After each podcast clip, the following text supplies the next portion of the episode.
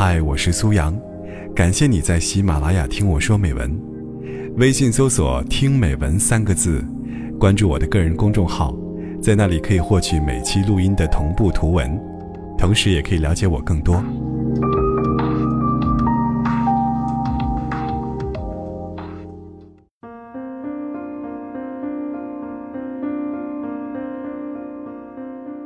滚蛋吧，肿瘤君！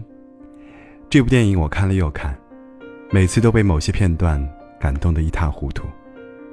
记忆最深刻的就是熊顿在天桥上说的话：“你得相信，上天给我们安排的每一次挣扎都是有目的的。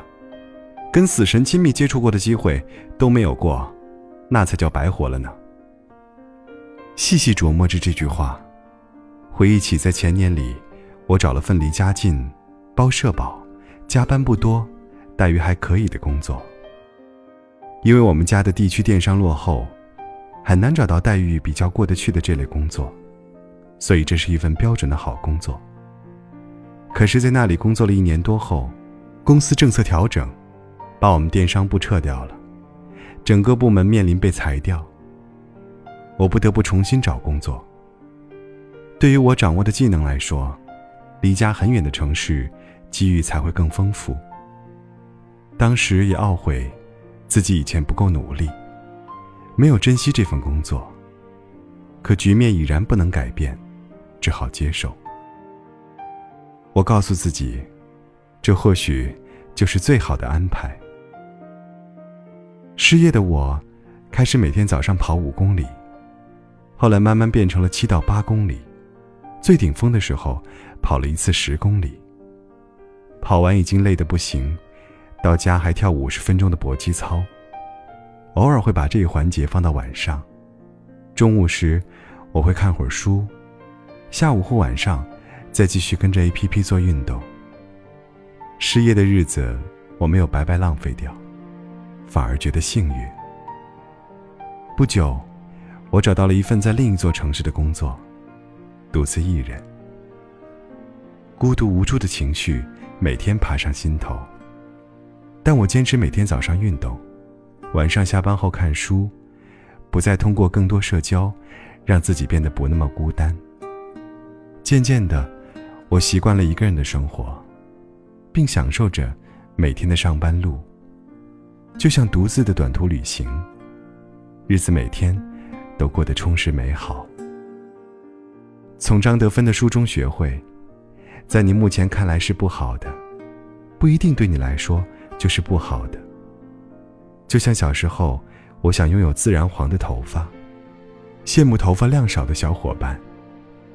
可是长大后，这两样我都拥有了，而我却没有想象中那么兴奋。长大后的我，反而又羡慕起了小时候。所以，我们只要祈祷上天，以对我们来说最好的方式。对待我们就好。你要相信，上天给我们的每一次挣扎，都是有目的的。给了你内敛的性格，是为了让你找回最真的自己；给了你宏大的黑眼圈，是为了让你学会爱自己；给了你敏感的睡眠，是为了给你更多时间冥想与阅读。上天给我们的每个挣扎。都显而易见，但并不是每个挣扎背后的目的，都会轻易被发现。只要你相信，每次挣扎，都是带着目的来的，并忍受着这挣扎时的不适，直到找到这个目的，相信你的世界，将会上升一个层次，体验到不一样的人生。我问自己，你是否还年轻？是否还很纯净？人群中是谁在艰难走走停停？又是谁在仰望着命运？人生。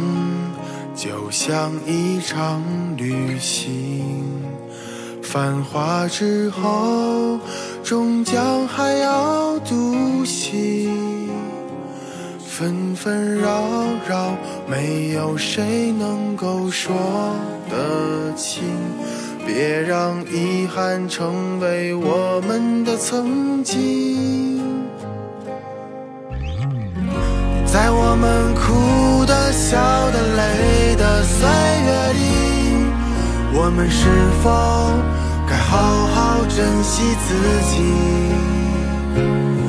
总是对别人太热情，却对自己很小心，遍体鳞伤。